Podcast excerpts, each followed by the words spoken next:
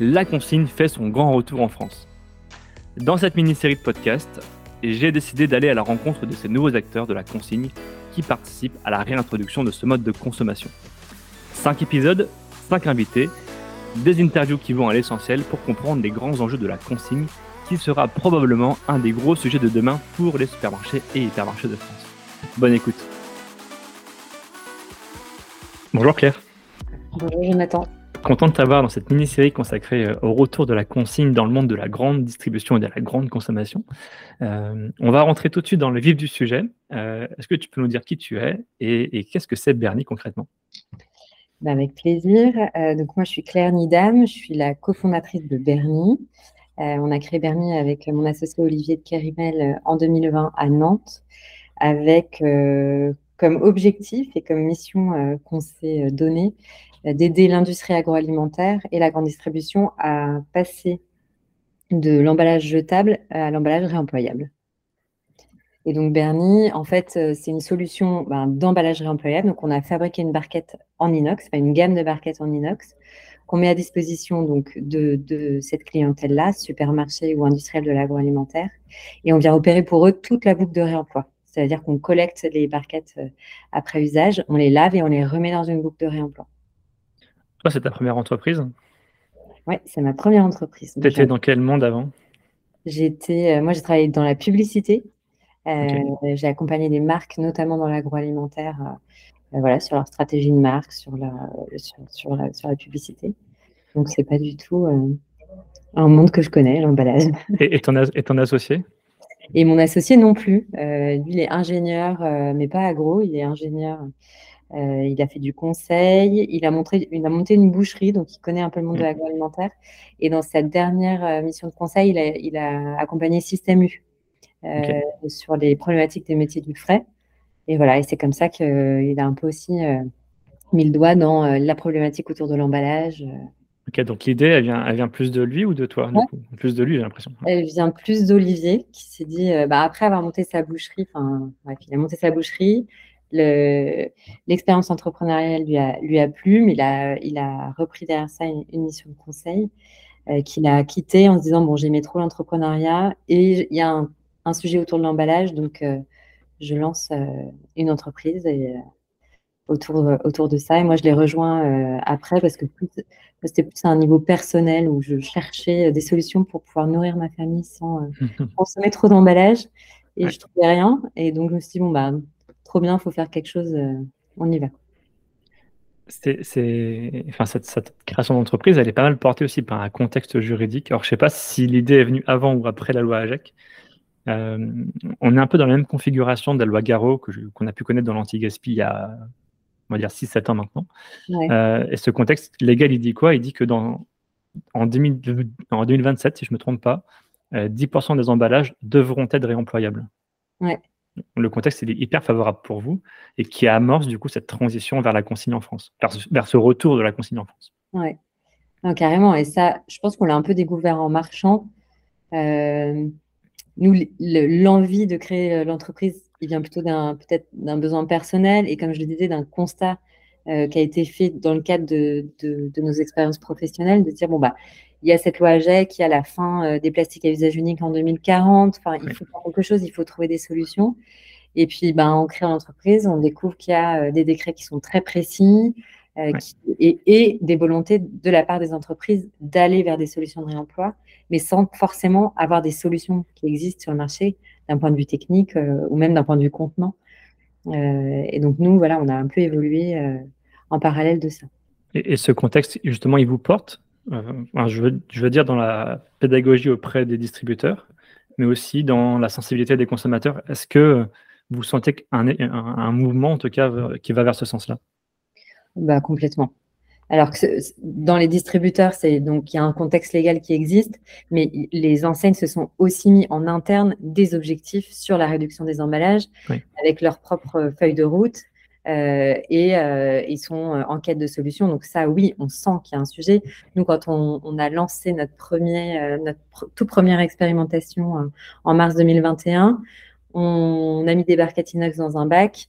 il y a deux journalistes qui sont venus faire des photos et on a eu un appel de l'ensemble de la grande distribution pour dire bah, qu'est-ce que vous faites, ça nous intéresse, on réfléchit au truc. Donc, c'était pas trop un sujet. Et après, d'un point de vue consommateur, justement, ben, depuis 2021, euh, on va dans les supermarchés interroger des gens sur la consigne, leur montrer ce qu'on propose, etc. Et les réponses qu'on a des gens sont vraiment différentes aujourd'hui de ce qu'elles étaient euh, en 2020-2021. En seulement 2-3 ans, on sent que les mentalités ont changé. Complètement. Et complètement. Et l'adhésion euh, évolue aussi beaucoup. Il y a un chiffre qui m'a choqué quand je suis sur votre site, c'est 42 jours. C'est le nombre moyen de jours entre le moment où on extrait la matière première du sol et le moment où on le transforme en déchet. Je suis hyper surpris de ce chiffre. Ah ouais? Ouais, je pensais que c'était beaucoup plus long. Bah, après, je pense que c'est un chiffre global que moi j'aime bien et, du coup que j'ai utilisé sur mon site internet, mais qui est de se dire, bah, c'est vrai que quand on y pense, c'est tellement court en fait, de se dire, euh, bon, maintenant on est bien sensibilisé à ça, donc euh, euh, enfin, je sais pas, je trouve que maintenant, quand on ouvre LinkedIn, on voit plein de vidéos de, de, de forêts qui sont coupées, qui sont euh, incinérées 40 jours plus tard, etc.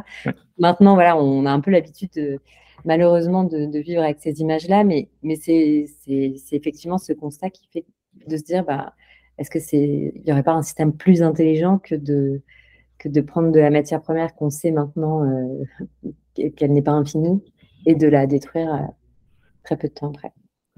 Pour en revenir à Bernie, plus concrètement, donc vous fabriquez les, emballages. C'est vous qui fabriquez ou vous sous-traitez? Non, on les fait fabriquer. Ok. Et c'est fait en France? C'est pas indiscret? Oui, c'est fait à deux. Nous, on est nantais. Donc c'est à deux heures, euh, même pas deux heures de route de, chez nous. Ouais, bien. Et une fois que c'est fabriqué, vous les mettez dans le circuit auprès de la grande distribution, vous les mettez à disposition, c'est ça? Exactement. Et ensuite, vous les lavez, vous, enfin, vous les collectez, vous les lavez et vous les réintroduisez dans le circuit. C'est quoi l'étape la plus complexe? Parce que c'est quand même une grosse logistique, j'ai l'impression. Bah, le réemploi, c'est une grosse logistique. Euh, l'étape la plus complexe, elles ont toutes leur complexité et, le but, en fait, ce qui, est, ce qui est le plus complexe, c'est d'avoir une chaîne de valeur qui est aussi longue entre il faut faire fabriquer des contenants, les distribuer, qu'ils soient conditionnés, qu'ils aillent chez le conso, qu'ils reviennent, qu'on aille combien les chercher, etc. Donc la, chaîne de valeur, elle est très longue. Et la complexité, c'est d'aligner tous les éléments pour que ben, sur l'ensemble de la chaîne, ben, tout se passe bien. Voilà. Euh, et c'est des choses sur lesquelles ben, nous, on, itère beaucoup, sur, que ce soit sur le contenant, euh, on a déjà la, la, entre guillemets troisième génération de contenants, euh, que ce soit sur la logistique, sur le lavage, euh, le lavage aussi chez nous, il est externalisé, donc c'est des sous-traitants qui le font. Donc, ben, pour nous, il s'agit de trouver le bon sous-traitant qui est au bon endroit, qui lave euh, bien nos contenants, etc. Euh, donc, pour nous, la complexité, c'est vraiment d'aligner tout ce monde-là pour que ben, on arrive à avoir cette chaîne de valeur qui est très longue, à un prix qui fait que ben, on va pouvoir proposer du réemploi à un prix qui n'est pas exorbitant par rapport à un emballage jetable. Ah, donc, il y a vachement de, enfin, vachement de transport aussi. Alors, emmener des barquettes en magasin, oui, d'une part. Mais après, le magasin, c'est lui, enfin, c'est vous qui vous occupez du coup de transfert des barquettes vers le sous-traitant euh, de lavage. Et le laveur qui, qui renvoie ensuite la marche, enfin, les, barquettes au magasin, c'est ça? Ouais. Comment vous arrivez à optimiser justement? Le, laveur, il a notre stock, donc il n'y a pas de transport entre notre stock et le laveur. C'est ah, donc euh, voilà. Et nous, maintenant, ce qu'on cherche à faire, c'est qu'on déploie, on envoie nos barquettes dans des entrepôts des enseignes.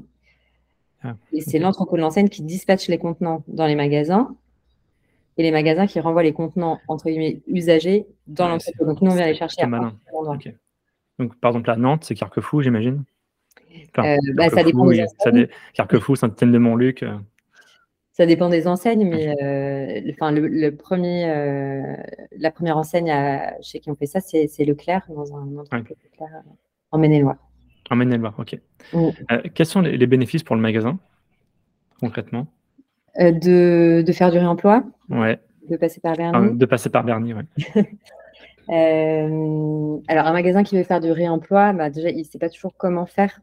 Et nous, maintenant, on sait déployer une solution euh, de réemploi, ça, enfin une solution de réemploi, ça veut dire bah, déjà avoir le bon contenant. Euh, voilà, donc nous, on a vraiment étudié le contenant pour qu'il soit idéal pour euh, ben, les métiers qu'on va couvrir. On, on, déploie, nous, des contenants réemployables pour les métiers du frais, qui sont vendus en libre service. au trad ou même au drive.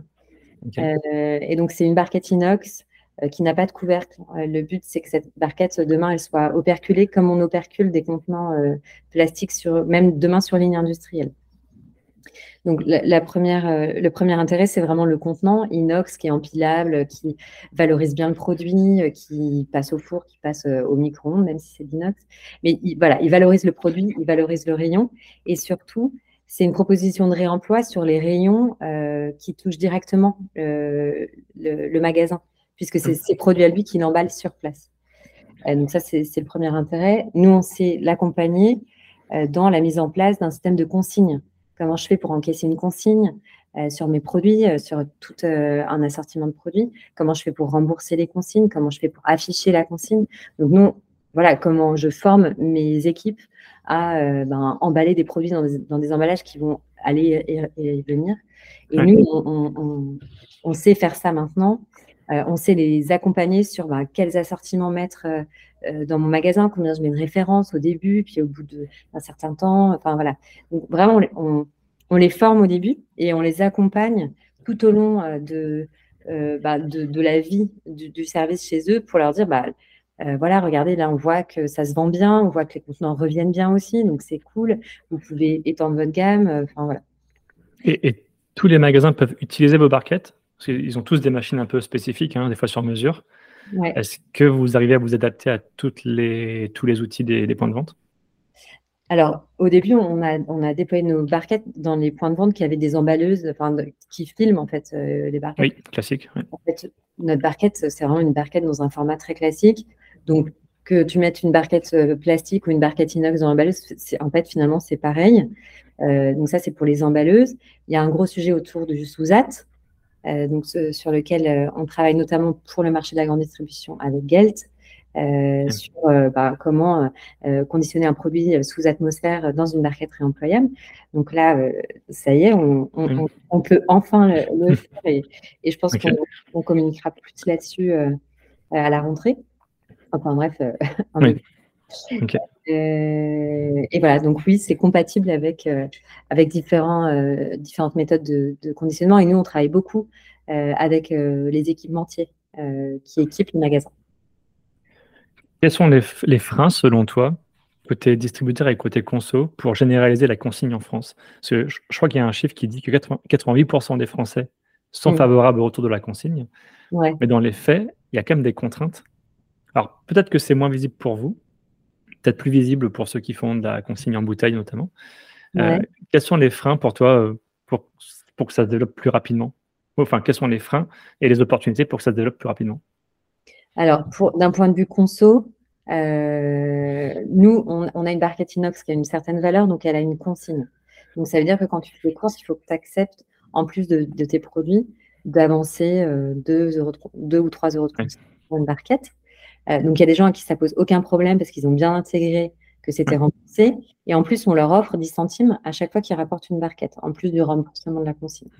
Donc, il y a des gens qui commencent à comprendre, bah oui, bah, ok, enfin, c'est une habitude que j'ai à prendre, mais finalement, bah, je vais gagner de l'argent en passant la consigne. Euh, donc ça, euh, c'est un, un premier frein, mais euh, on, on, a trouvé des mécanismes pour, le, pour lever ce, frein-là. Le deuxième frein d'un point de vue conso, c'est ben, je ne vais, je vais jamais penser à la rapporter. voilà, mais ça, c'est vraiment un changement mm. d'habitude et il y a énormément d'études qui sont faites sur le sujet du fait que ben, c'est un réflexe à prendre une fois qu'il est pris. Ben, en fait, voilà, ça roule. Donc ça, pour nous, c'est pas c'est pas tellement un frein, c'est juste que ce taux de, enfin, ce taux de retour, on est sûr qu'il va évoluer à mesure. Et d'ailleurs, on le voit déjà à mesure que les gens vont se dire, bah, maintenant, quand je fais mes cours, je prends mes sacs et mes contenants. Voilà. Et c'est euh, une habitude, c'est comme tout euh, dans la vie. Oui, bien sûr. Il y a du temps. Euh. Donc ça, c'est d'un point de vue conso. Certains se disent, bon, bah moi, je fais déjà le tri, je vois pas pourquoi je passerai à la consigne. le recyclage, c'est très bien. Euh, voilà. Il y en a qui ne sont pas sensibles à ce sujet. Euh, c'est encore très culturel. Ouais, c'est très culturel. Et du coup, ce, biais-là, on l'a aussi, enfin, pour, le, pour la deuxième partie de ta question, sur euh, d'un point de vue professionnel. Parce que si tu as un magasin qui se dit, bah, tiens, je, veux passer au remplacement, je veux proposer des, des, emballages réemployables à mon magasin, eh ben, il faut aussi que les équipes, elles se disent, euh, bah, est-ce que le réemploi a vraiment un intérêt? Parce que si les équipes du magasin se disent, ben, le recyclage, c'est très bien, bon, pourquoi on passerait au réemploi Elles aient envie euh, ben, de, de, voilà, de faire vivre ce service parce que nous, Bernie, on met à disposition les barquettes, le service, la PLV, tout ce qu'il faut. Euh, mais après, si les équipes du magasin ne sont pas embarquées d'une façon un peu intime dans le projet, euh, enfin voilà, le succès du, service, il repose vraiment sur ces équipes-là. Et je pense que c'est comme tout projet, euh, euh, voilà. et voilà, et puis, enfin, comme tu disais, c'est culturel et, et, et, je rebondis un peu sur ce qu'on disait en préambule de notre discussion, c'est que le sujet, il est, enfin, on le voit vraiment mûrir là. en trois ans, il a, il a vraiment pris de l'ampleur. On le voit vraiment mûrir. Donc nous, on est très confiants sur le fait que et les magasins et leurs clients euh, sont en capacité de, faire ce switch entre le jetable et le réemploi. Une dernière question. Euh, Bernier, aujourd'hui, c'est combien de magasins? Comment on peut faire pour vous contacter? Concrètement? Alors, c'est combien de magasins? Nous, on, est aujourd'hui euh, dans 25 magasins dans, le quart nord-ouest de la France. On va en, on va en déployer autant d'ici là, dans les, mois qui viennent. Euh, pour nous contacter, soit vous allez sur notre site internet bernipac.fr, b e r y p a c kfr euh, soit vous contactez Pauline sur LinkedIn. On mettra le lien dans la description. On mettra le lien. Euh, voilà, et puis, et puis voilà, enfin, on est capable de répondre à la demande des magasins partout en France. et ce qu'on fait, c'est qu'à chaque fois qu'on quand c'est un peu loin de chez nous, on, attend d'avoir une grappe de magasins intéressés pour aller déployer les services, euh, pour que ben, tout le monde s'y retrouve financièrement. Et on va aller déployer euh, des centres de lavage, enfin travailler avec des centres de lavage qui sont euh, là où se trouvent ces magasins. Il y a l'ambition d'avoir votre propre centre de lavage n'est pas dans les tuyaux Non, nous, pour l'instant, nos investissements, on les met dans nos contenants Aujourd'hui, on a deux mmh. formats de contenants. Euh, on a euh, pour, euh, pour ambition d'en développer d'autres, même si notre but, c'est d'avoir la gamme la plus courte possible. On a des demandes sur, sur d'autres typologies de contenants et c'est là où on va porter nos investissements. Et il y a des gens qui font du lavage très bien et qui vont monter en compétence encore sur le sujet, donc on leur laisse. Ok. Merci beaucoup Claire pour cet éclairage. Euh, donc Bernie, hyper intéressant comme entreprise et ravi de vous avoir reçu sur ce podcast consacré à la consigne en grande distribution. Eh ben, ravi d'avoir répondu à tes questions. Merci, euh, merci de ton invitation. Et puis, euh, on, nous, on est vraiment à la disposition de qui veut parler de réemploi. c'est notre passion et vraiment notre moteur, donc, donc avec plaisir. Merci à tous d'avoir écouté ce podcast jusqu'ici. Pour retrouver des informations sur notre invité et accéder à différentes ressources, cliquez sur la description pour en savoir plus. Ce podcast est produit par le média indépendant Je bosse en grande distribution. Chaque semaine, nous proposons un regard différent sur la vie des magasins, des enquêtes, des décryptages, des témoignages. Retrouvez-nous sur notre site et rejoignez la première communauté des professionnels de la grande distribution sur Facebook, LinkedIn, Instagram, TikTok. Vous êtes plus de 450 000 à nous suivre. Vraiment un grand merci pour votre fidélité. Et pour celles et ceux qui veulent aller plus loin, nous proposons toute une série de ressources et d'accompagnements à destination des commerces. Pour en savoir plus, cliquez dans le menu Agence ou ressources sur l'accueil de notre site. A bientôt